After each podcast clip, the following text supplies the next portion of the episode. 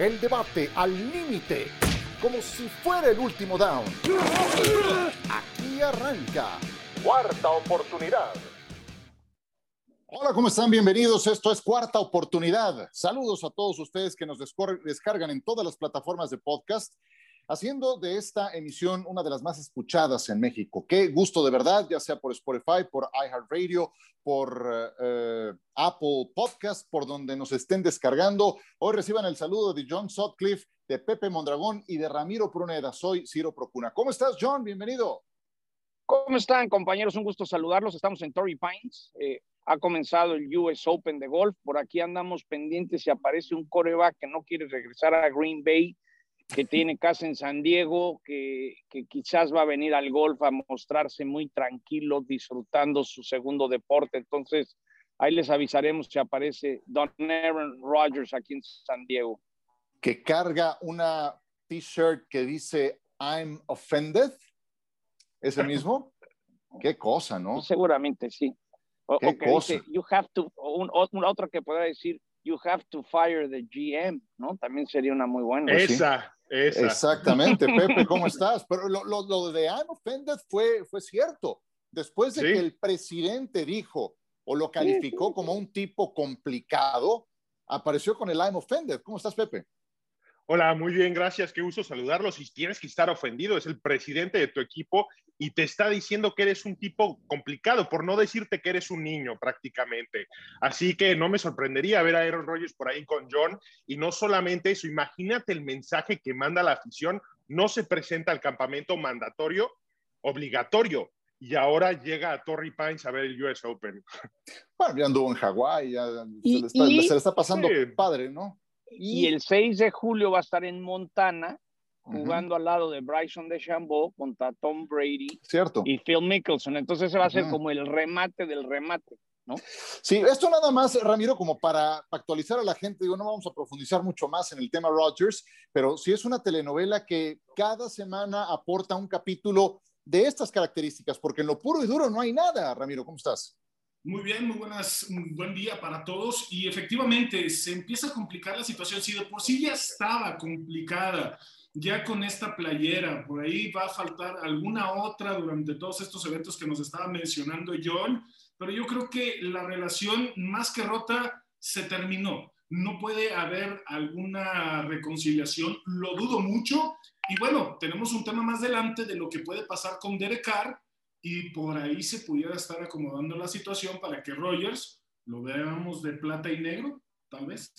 Bueno, pues... El, eh, último, eh, el, último, punto para terminar lo de Aaron Rodgers, a mí me dicen que esto podría llegar hasta la temporada regular, que no, no, él está dispuesto a aguantar y aguantar y forzar lo que tenga que, que tronar. Entonces, no es como si, ah, ya se arreglaron o ya se fue. Esto, esto, puede, esto puede durar hasta septiembre.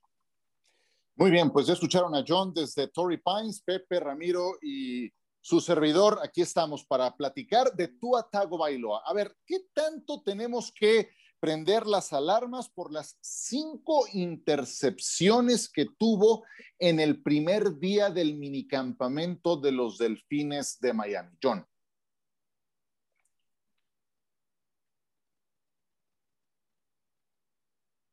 Bueno, está bien, es, me, queda claro, John, muchas gracias. Pepe, ¿tú qué me dices? ¿Qué tanto pues, tenemos que... levantar las cejas de esas cinco intercepciones que lanzó Tua Tago Bailoa en el primer día de minicamp de Miami? No, ¿qué te voy a decir después del comentario de John? Pero este...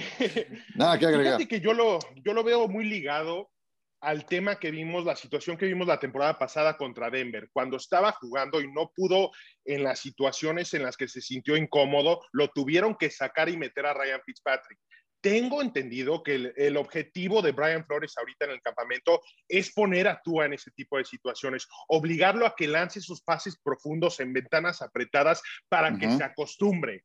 Y te acuerdas tú de Patrick Mahomes, el primer entrenamiento que tuvo Patrick Mahomes en su temporada de titular fue la misma historia, cinco intercepciones en el entrenamiento, ya estábamos mandando a Tapa Kansas City, ¿qué pasa con este chavo? La verdad es que hay que tenerles paciencia. Ahorita es parte del plan, que cometa todos los errores posibles ahorita y no la temporada.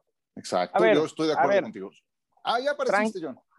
Sí, perdón, este, algo le pasó, se me metió un wifi de, No, se metió un wifi automático aquí en el campo, pero a ver, tranquilos con Baby Yoda.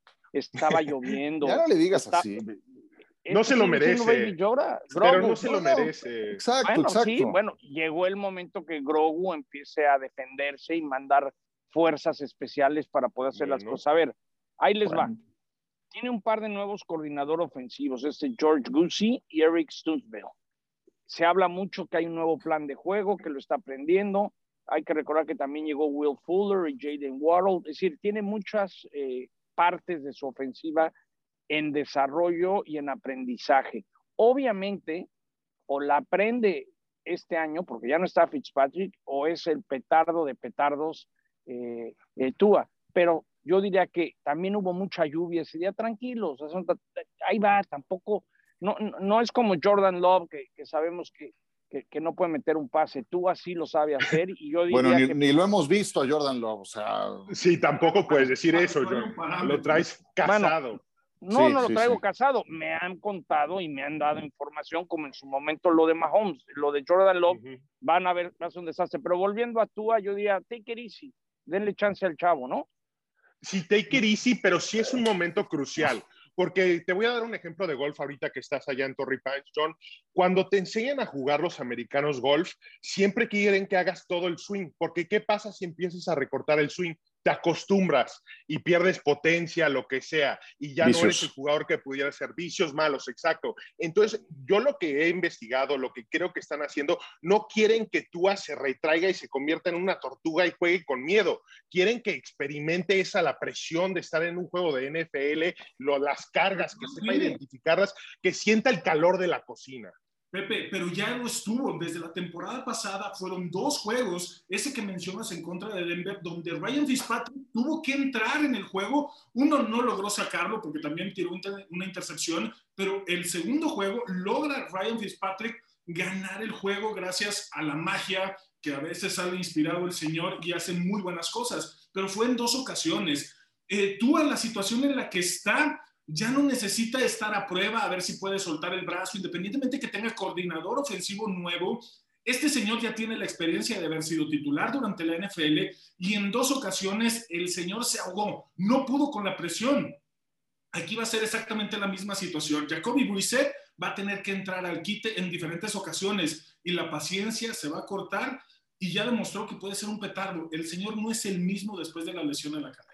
Oye, pero ¿no se te hace muy eh, severo ya ponerle la etiqueta de petardo después de que jugó algunos partidos nada más de su primera temporada, viniendo de, viniendo de una lesión de la naturaleza de la lesión que tuvo, sin pretemporada, sin minicamps anteriores? Entonces, yo, yo, lo que creo es que en este momento es cuando tiene que probar ese tipo de pases más arriesgados. Si te interceptan ahora, mejor ahora que en un partido y ya lo veremos, porque si algo le faltó fue profundidad en sus pases. Y entiendo lo que dice Pepe en relación a que no quieren que se acostumbre a que sea un coreback que juegue nada más con pasecitos cortos. Estaba viendo algunos números. Su rating de coreback en pases de más de 25 yardas fue el peor de la NFL, 7.8. Quieren también que tenga esa dimensión. Y este es el momento de probarlo, si no, ¿cuándo?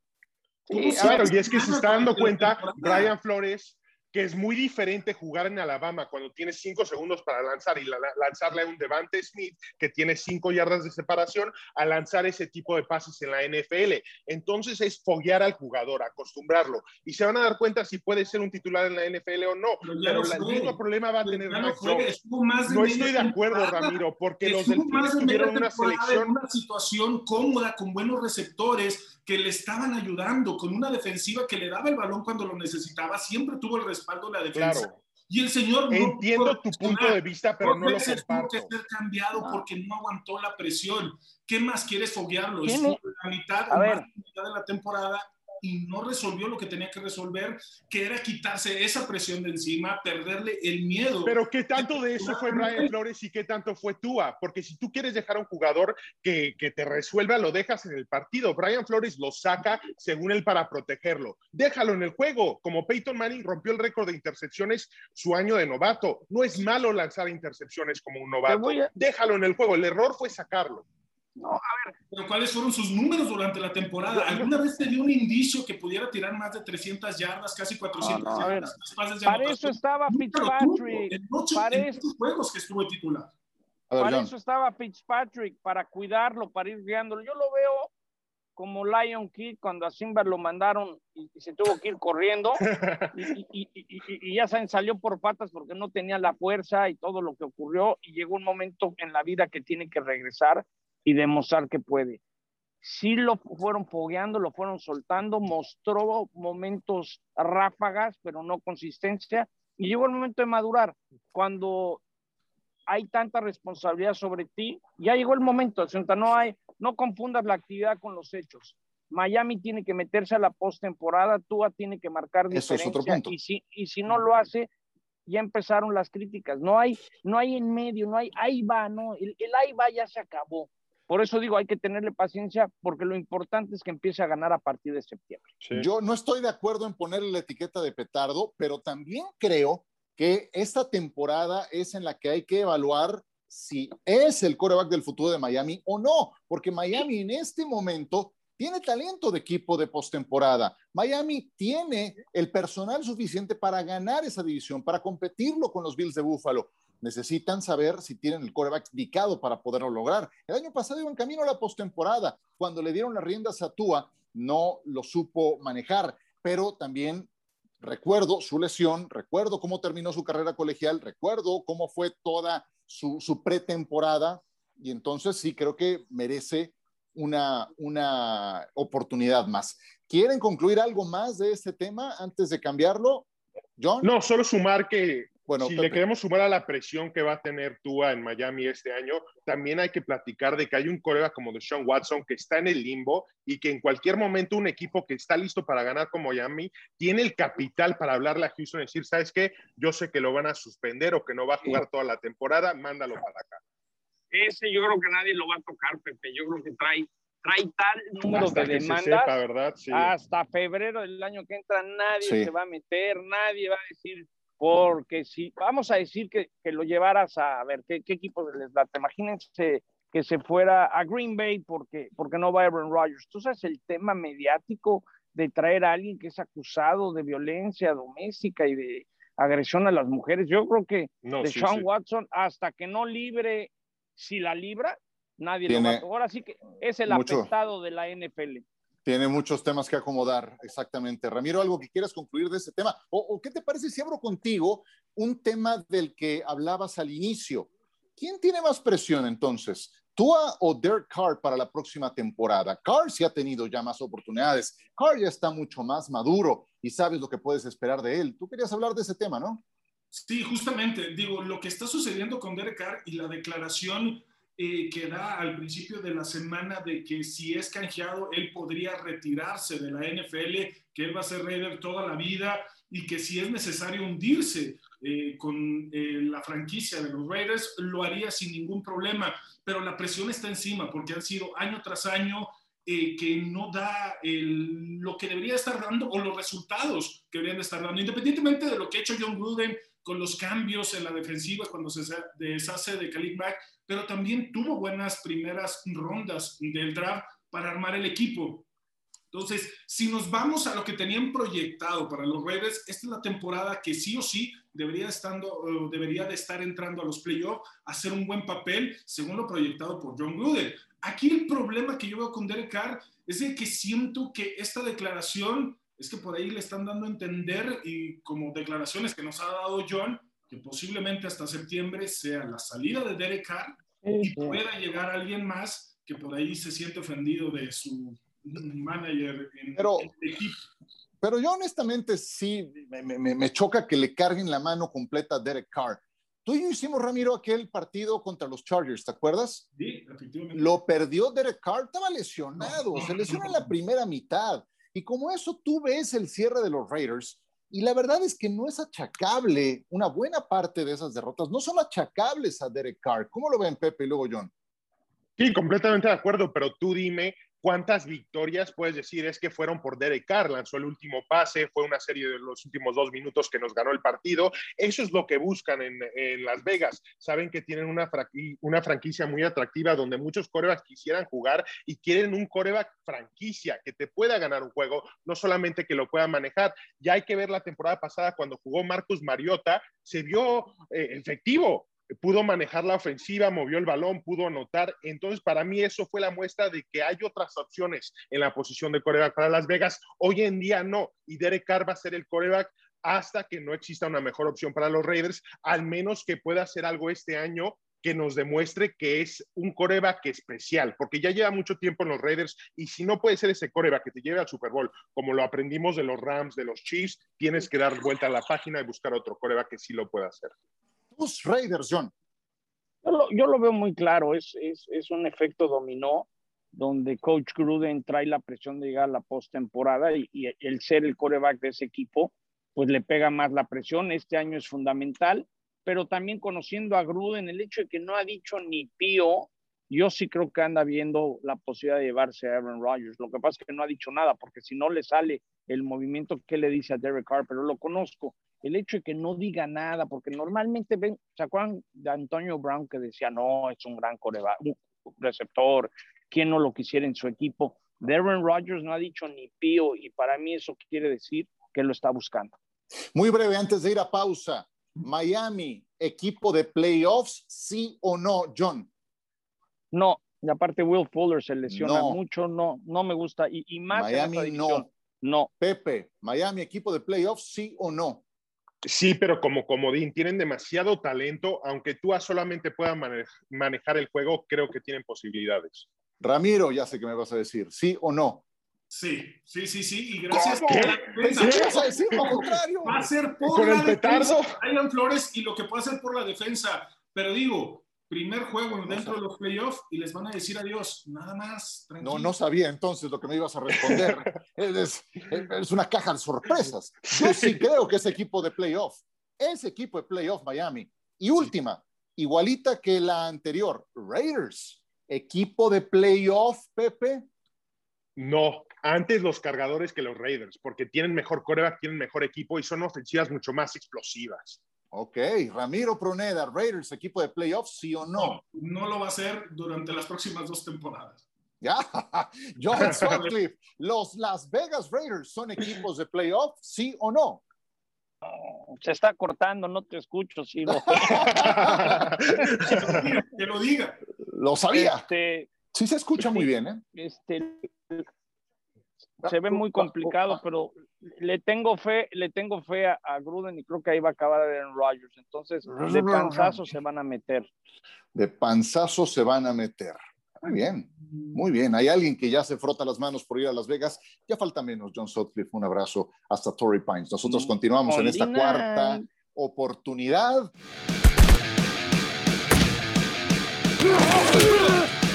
De vuelta con ustedes, cuarta oportunidad, John Sotcliffe, Pepe Mondragón y Ramiro Pruneda. ¿Juegas Madden, John?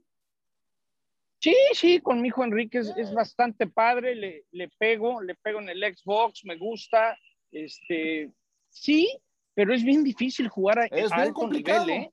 Exactamente. Pero, sí, es muy divertido. Sí me gusta, pero, pero yo jugaba, yo, yo jugaba a un nivel y, de un año a otro de repente se complicó de tal forma que tuve que descendí, tal cual. Ramiro, ¿juegas o no? Sí, sí, todavía jugamos. De hecho, hemos participado ahí en varios torneos. No nos ha ido bien, pero ahí estamos intentando. Seguimos en la lucha de, de ser buenos me mandaron a la B. ¿A ti, Pepe? ¿Tú estás más No, yo sí, claro, que, claro que juego Madden. Como, tiene, como lo estabas diciendo, si lo ha cambiado el juego. Antes era un poco más sencillo, ahora es más complicado, pero es más realista. Tienes que mover la visión del coreback, todo ese tipo de cosas. Pero sí, es algo muy divertido. Y Ramiro, cuando quieras un entrenador, ya sabes cuál es mi número.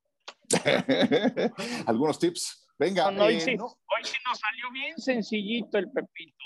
¿eh?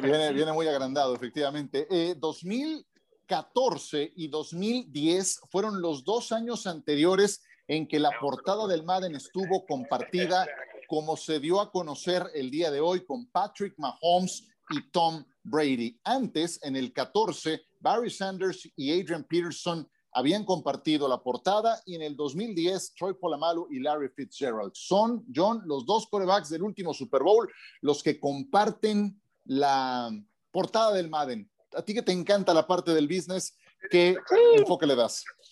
Es como cuando las portadas de los diarios deportivos o de cualquier revista de deportes, tú sabes cuáles son los nombres que más venden y, es bien curioso porque por una época pondrías a Tom Brady y no necesitaba a nadie.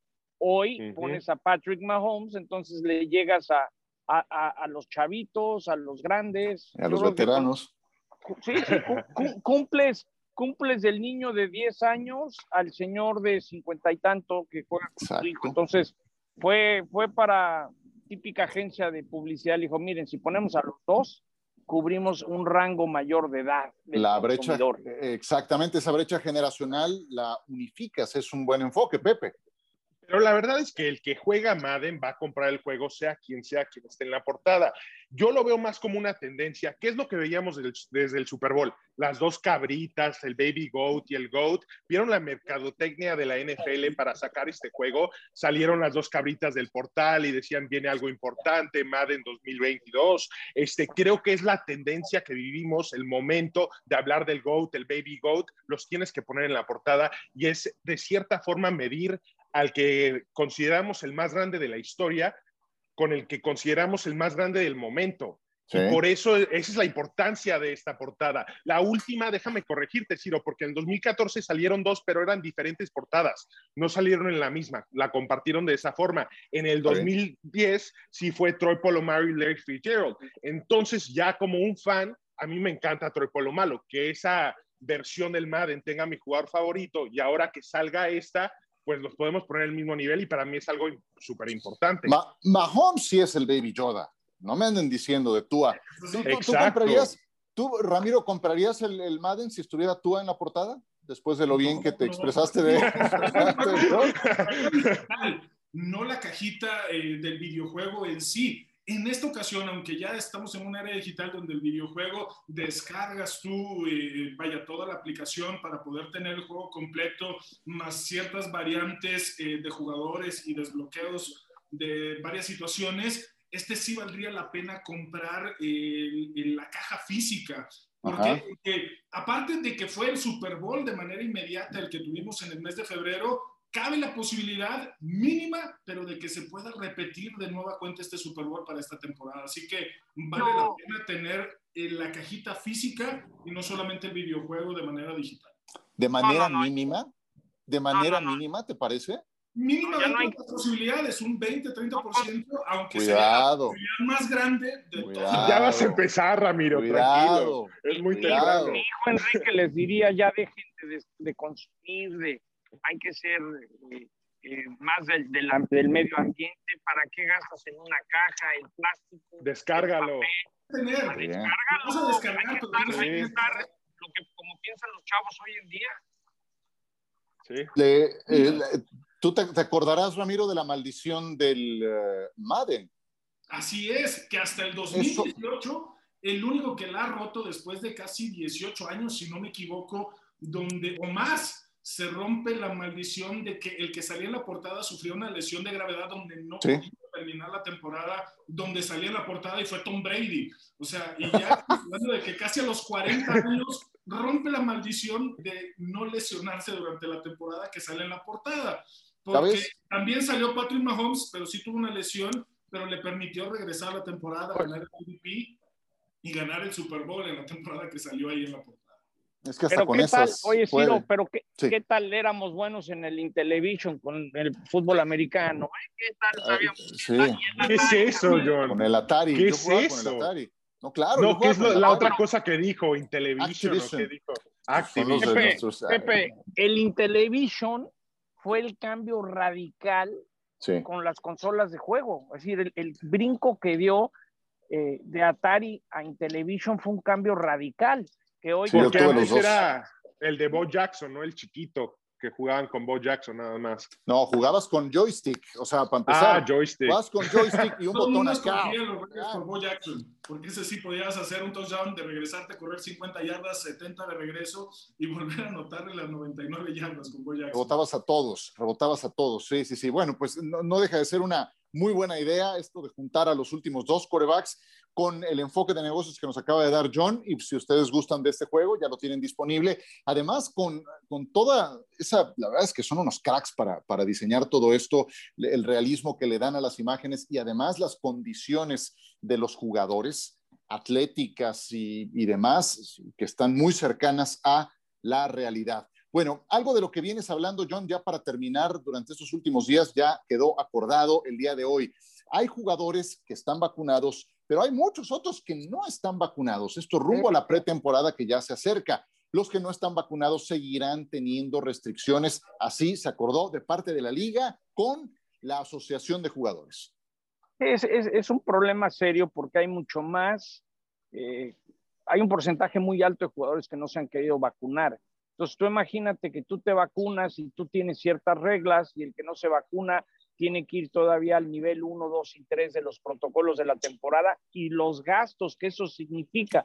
Lo que pasa es que es un tema muy delicado porque tú no puedes obligar a nadie a vacunar. Exactamente. Entonces, eh, les doy un ejemplo. Eh, eh, ahorita que viene el juego de estrellas de, grandes ligas o, o, ahorita que vine aquí al US Open, pues yo tenía dos opciones, hacerme una prueba diaria o mostrar mi, mi, vacunación completa y ya, ya no tenía ningún problema. Entonces, es un tema muy delicado donde la liga eh, no los puede obligar, pero tarde o temprano van a presionar más porque está costando mucho dinero.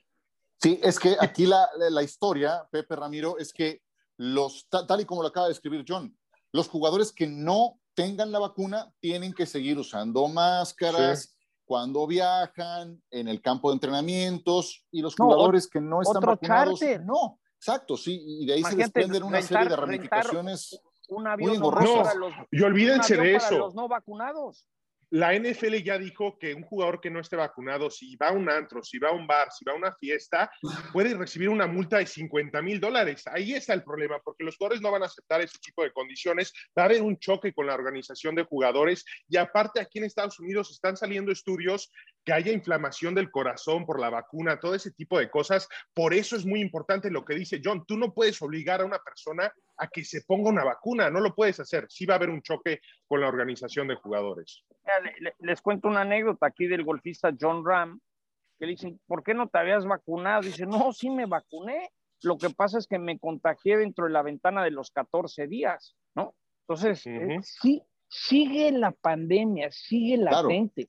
Lo que pasa es que la vida vuelve a la normalidad, pero eso no quiere decir, como llaman en inglés, todavía hay un unknown, todavía estamos en un desconocido. Nadie sabe realmente cómo vamos a acabar saliendo de ello y creo que la NFL está consciente de que no puede decir, ah, bueno, ya no pasa nada, porque cuando menos piensas, otra vez, todo el mundo a su casa, ¿eh? A un vacunado te, te puedes infectar. Eso, Así le pasó a John Ram. Eso le pasó a John Ram. Por supuesto por supuesto. ¿Algo que quieras agregar, Ramiro, antes de cerrar? Sí, solamente lo importante, así como lo decía Pepe, no lo puede, la liga no puede obligar a los jugadores, pero sí mantener los mismos protocolos, solo que sí va a ser un gasto extra, tanto para las organizaciones como que decía John, si van a rentar el avión o tienen su avión ya preparado para salir y de repente empieza a haber dos que tres infectados y otra vez reorganizar el viaje o solamente van a viajar algunos. Entonces, sí va a ser un gasto extra, pero tienen que tenerlo en cuenta, de que no pueden obligar al jugador, tienen que estar conscientes de esto y mantener los protocolos para estos jugadores que no se quieren vacunar y que prefieren con las, eh, irse con las pruebas diarias, con usar el cubrebocas. Así que bueno, al pendiente de todo lo que pueda suceder con esto. Perfecto, pues ya nos vamos, esto ha sido cuarta oportunidad. John, te dejamos que, que disfrutes Torrey Pines, mucho éxito en la, en la transmisión. Gracias, un abrazo. Gracias a John Sutcliffe desde Torrey Pines. Pepe Mondragón, un abrazo y muchas gracias. Igualmente un abrazo, saludos John, mucha suerte y cuídense mucho. Ramiro, que te la pases bien. Excelente día para todos y ya 84 días para el inicio de la NFL. Y contando, que la pasen muy bien. Esto ha sido cuarta oportunidad. Gracias por descargar este podcast.